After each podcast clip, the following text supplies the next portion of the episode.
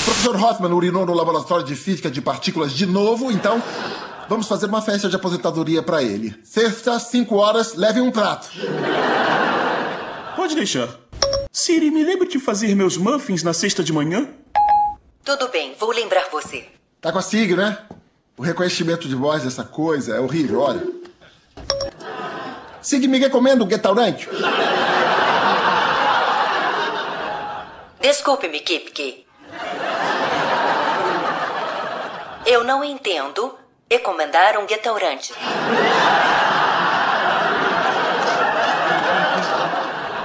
Escuta, não é restaurante, é restaurante. Eu não entendo o significado de não é restaurante, é restaurante. Viu? É uma droga. Você não presta, SIG. Peraí, não fala assim. Ela é uma dama.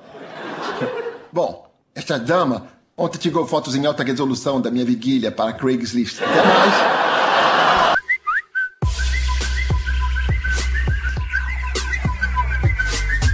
Fala pessoal, aqui é Elias Neto e esse é o nosso Cipocast. Hoje com dois convidados bastante especiais, mas eu vou deixar que eles se apresentem para vocês. Aí galera, eu sou o Miqueias, conhecido como Mick, sou acadêmico do IFAM, Instituto Federal do Amazonas e a gente está aí para discutir esse assunto aí, tecnologia de persuasão. Espero que vocês curtam né, esse podcast.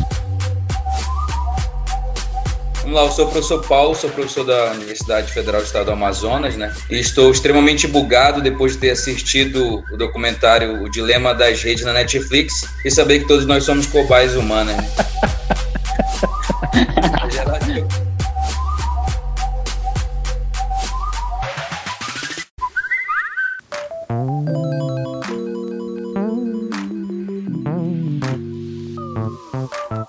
pessoal, a gente vai conversar sobre tecnologia persuasiva. Eu espero que você possa curtir o papo e compreender um pouco mais sobre esse tipo de tecnologia que influencia consideravelmente nossas vidas.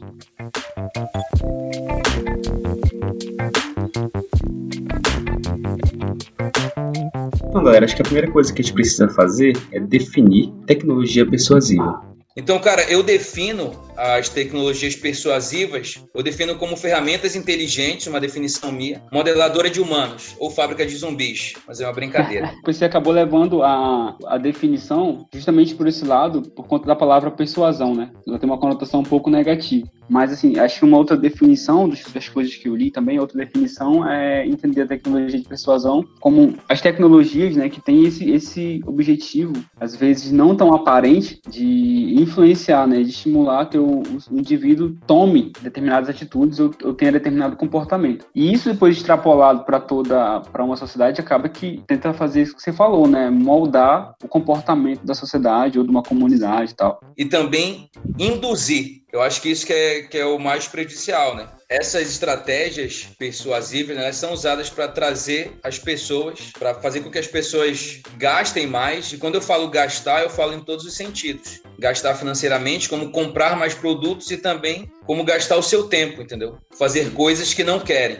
Mas é engraçado porque dentro da, do que eles definem como tecnologia persuasiva, existe um, um ponto-chave aí que é a consciência da pessoa que está usando essa tecnologia em ser moldado, digamos assim em querer mudar o seu comportamento. Então, assim, ela funciona como um, uma ferramenta mesmo ali, como algo que vai te ajudar a mudar o seu comportamento, mas porque você decidiu que quer o seu comportamento mudado. O problema é que ela tem sido usada de forma não evidente, né? E aí você acaba mudando de comportamento sem perceber, como se fosse algo mais não tão honesto assim, porque não é tão aparente essa, essa persuasão. Essa consciência é justamente o ponto-chave. É porque a partir do momento que você trabalha com essa ferramenta, essa ferramenta, como já foi definido aí, ela vem para moldar, né? E mudar o comportamento humano. E ela chega a ser inconsciente porque tu cria uma ferramenta para ter um certo resultado, mas a partir desse resultado, o comportamento ele vai ser moldado e vai ser mudado. Por exemplo, a gente pode usar aqui a interação da, dos jovens com relação aos videogames. Eu li até isso num artigo, que se cria um videogame para as crianças, né? é, usar, mas ao mesmo tempo isso influencia no comportamento e eles não vão mais brincar na rua, né? E muitas outras coisas eles vão deixar de fazer. Aí então tu não tem o domínio sobre a coisa, porque a partir de então tu não vai controlar né, o comportamento das pessoas, elas vão começar a agir. Isso é da hora que você falou, porque inclusive é um ponto-chave lá que eles comentam na, no dilema das redes, que é assim, às vezes eles criam, eles criam determinada ferramenta, né? Ou esperam que determinada tecnologia sirva para modificar um ponto, mas eles não conseguem Isso. controlar, digamos, esse efeito cascata que tem sobre essa mudança de comportamento conquistado, né? Concordo, cara. Seria um efeito colateral, na verdade. né? Boa. É isso mesmo. Um Efeito efeito colateral. colateral.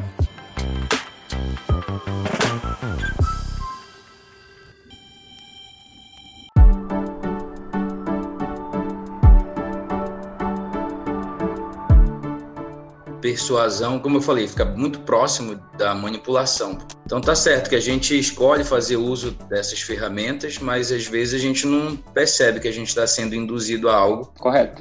é uma coisa que eu falei, né, numa disciplina que eu estou ministrando agora, sistema de apoio à decisão, que se encaixa muito bem. É, lá tem um grande exemplo que é, não sei se vocês já ouviram falar, que é o exemplo das fraldas e a cerveja. A ideia é que um pai, né, vai no supermercado e ele vai comprar fraldas. Casou e tal, tem filhos e ele vai comprar fraldas. E aí, cara, esse cara perdeu toda já aquela questão de sair, de ir pra festa. Então, o que, que eles perceberam? Eles perceberam que os pais que iam ao supermercado compravam fralda, eles acabavam levando cerveja também. Então, de posse dessa informação, o que, que eles fizeram? Bom, beleza, então se acontece isso, vamos colocar cerveja do lado da fralda e a gente coloca batata frita também. E potencializou as vendas, pô. Ou Sério, seja, cara? porque quando o cara olha para a fralda, ele vê que ele já não tem mais a possibilidade de ir para uma festa e estar com os amigos. Então ele vê que, poxa, não tem como, então preciso viver isso em casa. Compra cerveja e Aham. levo logo uma batata frita para tirar gosto.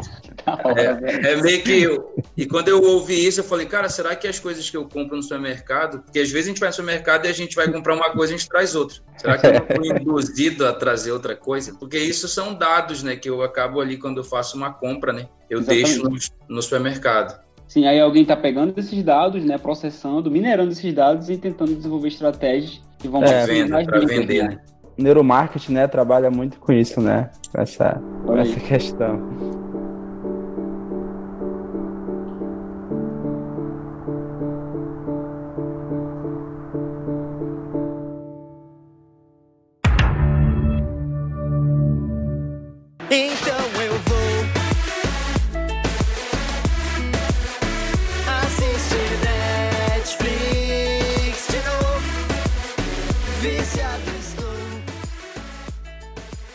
Própria Netflix, né, faz isso, ela vai te induzindo a ver coisas e às vezes tu nem queria, né, mas já vem ali de acordo com a tendência, né, do que tu assiste e tu acaba de uma hora para outra mudando de opinião. Às vezes tu tá com um filme ou um documentário na cabeça, mas ele já te mostra alguma coisa e tu já acaba mudando de opinião. Só que a gente não percebe isso porque é alguma coisa totalmente inconsciente. E não sei se você já viu o outro último recurso da Netflix, é o Assista Já, né? Porque eu acho que eles pensaram que a gente fica muito tempo procurando o que assistir, né? Então você clica no Assista Já, ele já meio que te encaixa mais ou menos em algo que tu gosta. Pelo menos funcionou para mim umas duas vezes. Então, mas isso é legal vocês falarem, porque quando a gente fala assim, tecnologia persuasiva, é persuadido a pensar, fazendo trocadilho, que a gente está falando só de hardware, né? Mas a gente está falando de hardware, de software, de algoritmos, de aplicativos, de dispositivos móveis, né? Então tem uma série de coisas que são tecnológicas, inclusive, inclusive os algoritmos, que funcionam também, estão dentro desse conceito e que acabam nos persuadindo. Então, quando a gente, por exemplo, assiste um filme, aí o cara fala assim, ó, quem assistiu esse filme também curtiu É, esse outro também aqui curtiu isso. é o mesmo efeito Amazon, né? Ó, ou a bemol, né? Se quem comprou esse produto aqui também comprou esse, também gostou desse produto, né? Quem leu esse livro também gostou desse livro. Então são algoritmos trabalhando ali, mas te persuadindo. Assim, ó, são exemplos também de tecnologia persuasiva. E? Elias, eu não sei se eu tô pulando aqui um pouco a, a questão, mas acho que tu colocou no tópico lá essa tecnologia persuasiva para o bem, né? E eu tava lendo, até achei engraçado um artigo que eu tava lendo aí sobre a, eles usavam né, os computadores usando a robótica, né, justamente para para mudar o comportamento é, de meninas e adolescentes. Aí o que, que eles faziam? Não sei se tu leu esse artigo. Eles projetaram vários bebês, né? Assim, tipo uns 10, e deram para 10 garotas, o robozinho. Só que em 15 minutos ou 20 minutos essa criança ia chorar, entendeu? E elas tinham que fazer entendeu? É parar de chorar. E elas tinham que levar para todo canto essa criança, para festa, para qualquer lugar. Entendeu? E ia ter um resultado no final, na escola, o professor ia chamar para ver quem cuidou, porque ia saber, né? Se a pessoa chorar, se a pessoa não fosse lá, ia saber. E só para elas entenderem como é ruim ter um filho na adolescência, entendeu? pra, ter, pra ter noção. Então, tipo assim, um, algo importante, né? E positivo, porque funciona, né? Um, um, exemplo que eu vi também sobre tecnologia persuasiva para o bem é, é o exemplo do Pokémon GO. Hoje está mais fora de moda, mas, por exemplo, né, antes, quando a gente pensava numa pessoa, num adolescente jogando videogame, a, a, nossa mente vinha aquela ideia de uma pessoa trancada num quarto, né, jogando videogame, ah, sim, sim. jogando Pokémon GO e tal. E de repente você vê uma geração que gosta muito desse jogo tendo que se deslocar dentro da cidade, conhecer pontos turísticos, conhecer regiões da cidade que talvez nem conhecesse, né, se reunir em grupo para caçar pokémons. Então, assim, é um exemplo típico de mudança de comportamento, nesse caso, de uma geração inteira praticamente, né? Exemplos de, de tecnologias persuasivas para o bem, né? A gente sabe que existem vários aplicativos e produtos né, que usam essa tecnologia, que são fundamentais às vezes para o bem-estar e saúde. Né? Então tem hoje pessoas que elas não bebem água. Não sei se você já baixou elas não conseguem beber uma quantidade boa de água por dia, acabam esquecendo as atividades do dia a dia e isso é prejudicial à saúde. É isso no final do dia ela tem a urina mais escurecida, às vezes tem dor de cabeça, porque a água é fundamental ali para filtrar né, todas as toxinas, é, não sobrecarregando ali os rins, né? Então, existem aplicativos que nos ajudam a fazer isso. Existem aplicativos que vai te ajudar a lembrar desse ato de beber água, ou seja, essas tecnologias elas acabam nos ajudando a seguir algumas metas e alguns objetivos nossos. Quais são essas metas? Metas de consumir mais frutas. Tem aplicativos que te ajudam a fazer isso. Ah, uma meta de consumir mais verdura, uma meta de eu caminhar mais, correr mais. Tem alguns aplicativos que nos ajudam até a fazer competir um com o outro, compartilhar nossa corrida, compartilhar nossas, as nossas caminhadas. Então, isso é um, um exemplo positivo, né? porque ele visa o bem-estar. Um exemplo bem positivo mesmo é aqueles relógios inteligentes, que ele tem uma função lá que é para a gente ser menos sedentário. Né? Eu já tive a experiência, você tá ali deitado assistindo Netflix, aí. Opa, acho melhor você dar uma andada porque você está muito sedentário. Então ela acaba que te, né, te induzindo, ah, pô, tô deitado aqui assistindo uma série, bom, preciso menos levantar e beber uma água ali fora para dar uma andada. Então é um exemplo positivo, né, do uso dessas tecnologias.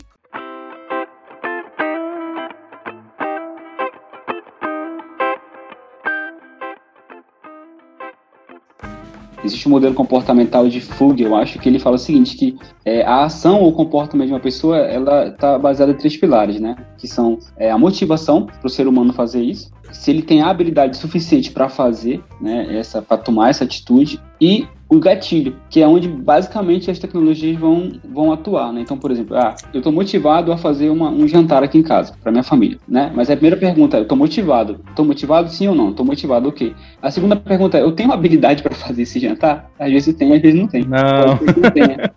não, provavelmente não. não tem. Mas, às vezes, mesmo você tendo a motivação e tendo a habilidade, ainda te falta o gatilho, né? Te falta aquele start, tipo assim, pô, algo que me lembre, algo que me motive, me diga assim, pô, cara, eu poderia fazer um jantar. Da mesma forma são essas tecnologias, né? Então, tipo assim, ó, tá motivado, beber mais água. Poxa, eu quero ter uma vida mais saudável, né? Eu tenho habilidade para beber água, basta eu ir na geladeira, não é tão difícil assim. Eu tenho a motivação e tenho a habilidade. Só que me falta o gatilho. As tecnologias vêm justamente nesse ponto, né? Porque ela vai te lembrar, opa, é, um, é uma notificação, um dispositivo ali que toca, né, que vibra, te lembrando, funcionando como gatilho de que você precisa beber água, praticar mais exercício, dormir mais. Tudo isso, né, as tecnologias persuasivas acabam nos ajudando também. Eu lembrei da história da mulher que baixou o aplicativo para perder 20 quilos, só que depois de dois meses ela comentou dizendo esse aplicativo não presta. Eu não perdi 20 quilos. Só que o aplicativo respondeu e disse: Não, mas você tinha que fazer exercício. Mas vocês não deixaram específico que eu tinha que fazer exercício. Já ela só baixando o aplicativo, ela emagrecia, entendeu?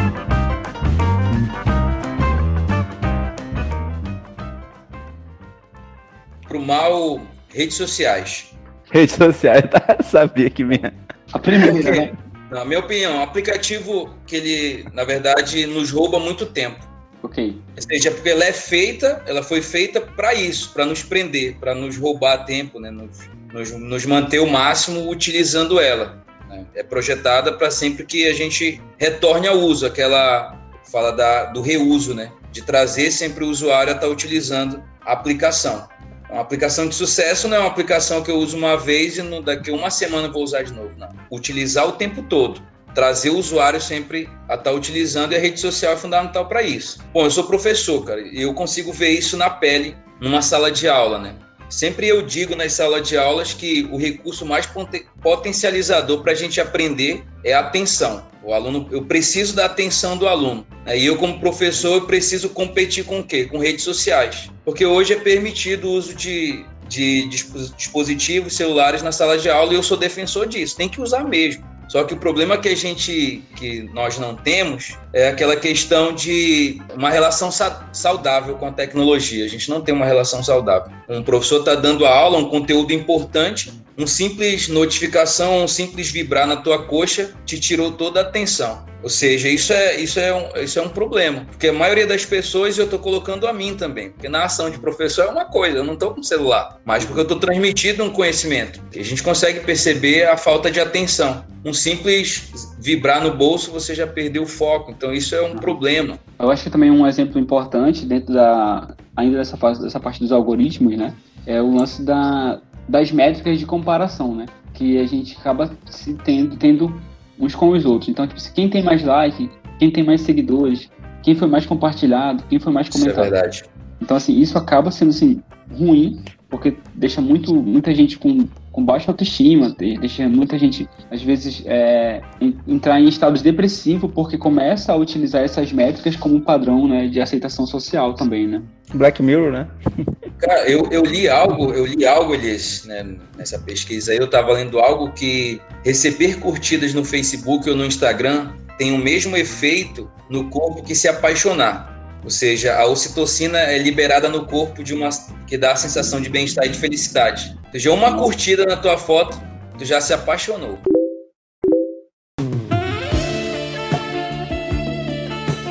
Tu tem essa sensação. tu tem essa sensação de felicidade, entendeu?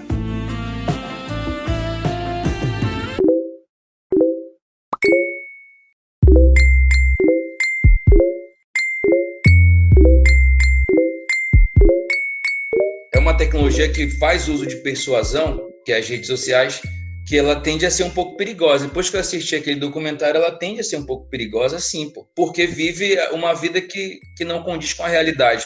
Eu estava assistindo outras coisas, as pessoas, é, geralmente, né, nós feios, nós não postamos fotos sem filtro, pô. Porque a gente posta o que a gente não é, cara. Porque a gente quer sentir a sensação de felicidade, uma curtida, né? uhum. um coraçãozinho. Isso passa uma sensação boa. Né? E isso que o Elias falou é, é. E, e olha que nós somos já pessoas adultas, né? que já têm uma mente mais formada. Imagine adolescentes, que é os que, a galera que está mais na rede hoje em dia, mais na, no Instagram, né? que o Facebook é para velho agora, mas estão mais no Instagram, né? Então isso é, uma, é, uma, é um assunto bastante delicado, né? porque hoje em dia você dá uma, uma 12, 13 anos a pessoa já tem uma rede social. 16 anos ele já tem uma rede social fazendo uso disso, né? utilizando a rede, está exposta de alguma forma a comentários, a, a né? Mas é isso, cara. Eu, eu vejo ela como uma, tecno, uma, uma tecnologia, uma, a rede social, que usa tecnologia persuasiva, poderosa, cara. Tem seus benefícios? Tem, mas tem os pontos negativos, sim, né? Tem o efeito colateral, digamos assim.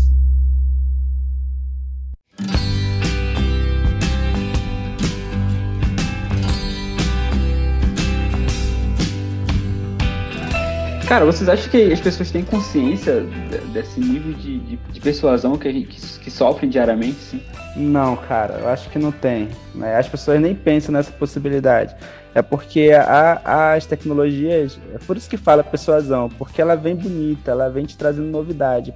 E as uhum. pessoas ela, elas gostam de novidade, entendeu? Então por isso que um aplicativo, um TikTok, ele faz é, é, sucesso muito rápido, porque é novidade, né? E ninguém pensa antes de experimentar uma novidade. Tu se apaixona, pô. É igual o lance da curtida, né? Tu não vai lá, aí, pô, descurte aí que eu não gostei, não. tu acha bacana, né?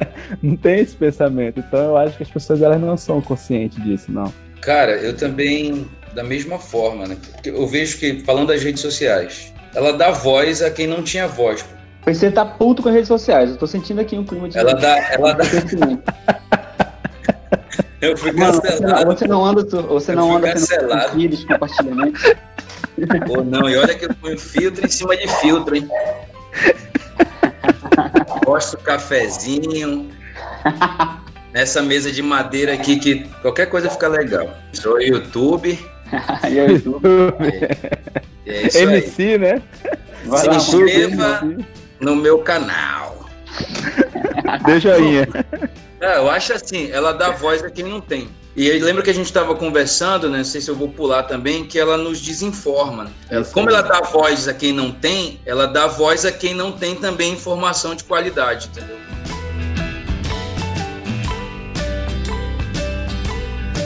O próprio sistema de feed, ele é criado, né, para te, pra te fazer ficar mais tempo lá, né? Então, assim, não sei se vocês lembram, mas antigamente, antigamente, antigamente o Instagram, ele era posicionado, as fotos eram posicionadas em ordem cronológica. Então, quem postou mais recentemente aparecia no topo ali. Mas isso não era lucrativo. Realmente É eles davam. eh, As redes sociais, o cara tinha um gatilho de dar um up, né? No, na mensagem, na, na publicação, e ela subia de novo, né? Não sei se chegaram. também, né? Era no, e no Facebook também, se- sempre tinha up lá que aí ele subia. Bem, eu sei que o sistema de Instagram ele era dessa forma, né? Ele era posicionado com fotos é, da mais recente para mais antiga, mas isso não era lucrativo, né? Então eles perceberam que precisavam mudar isso. E aí, é, existem alguns estudos que falam que, na verdade, isso é baseado num estudo do comportamento humano, né? Como uma recompensa aleatória. Você vai ali meio que aleatoriamente, como você falou em zumbi, né? E de repente você acha uma coisa legal e isso, tipo, pô, que legal. Você se sente satisfeito, eu consegui encontrar uma coisa legal. Inconscientemente é isso que você tá processando. Aí você curtiu, ou você começou a ler, ou você compartilhou aquilo ali.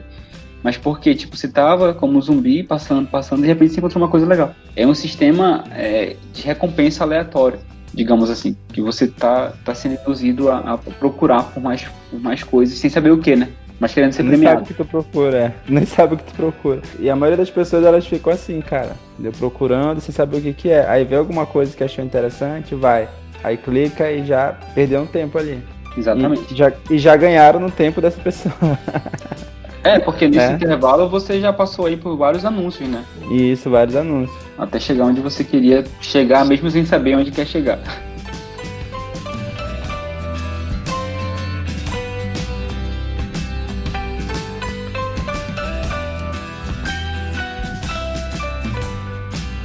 Cara, o que, que, vocês acham que vai acontecer futuramente? Assim? Tá, a gente vai começar, acho que, a debater mais sobre tecnologia da persuasão, pessoa, tecnologias persuasivas, né? Mas o que vocês acham que é, que é o futuro nesse sentido? Assim, a gente vai ficar mais consciente e ainda assim permitir? Ou a gente vai num caminho de abandono dessas coisas todas, de redes sociais, de tecnologia, para que a gente não seja objeto, né, de modificação? Elias, eu acho que pra gente, a gente vai ficar um pouco mais consciente, vai ser igual aquele. aí Vai ser aquela mesma problemática da alienação do trabalho.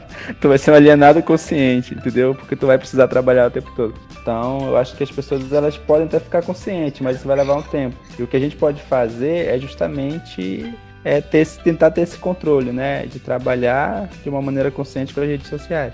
Cara, o que eu acho é que a gente vai perder o controle. Eu acho que o que a gente pode fazer é na nova, na geração que virá, entendeu? Tentar trabalhar nesses, para que eles sa- saibam utilizar as redes sociais de alguma forma, né? Tem uma utilização saudável das redes sociais. Então a gente está muito já enraizado nisso, né? Então a gente vai ficar falando, como tu falou, a gente com consciência que isso não é bom, mas a gente ainda vai continuar. Claro que a gente já com, com outro olhar, né? Eu tenho um olhar já mais diferente, né? Eu acho que só vai mudar para as próximas gerações se isso for trabalhado, mas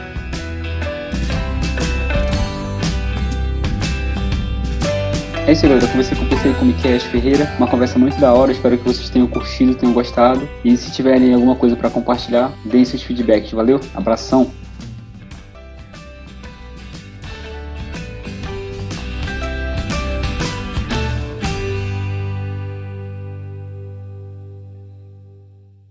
Cipócast, o cipó que liga a Amazônia ao mundo.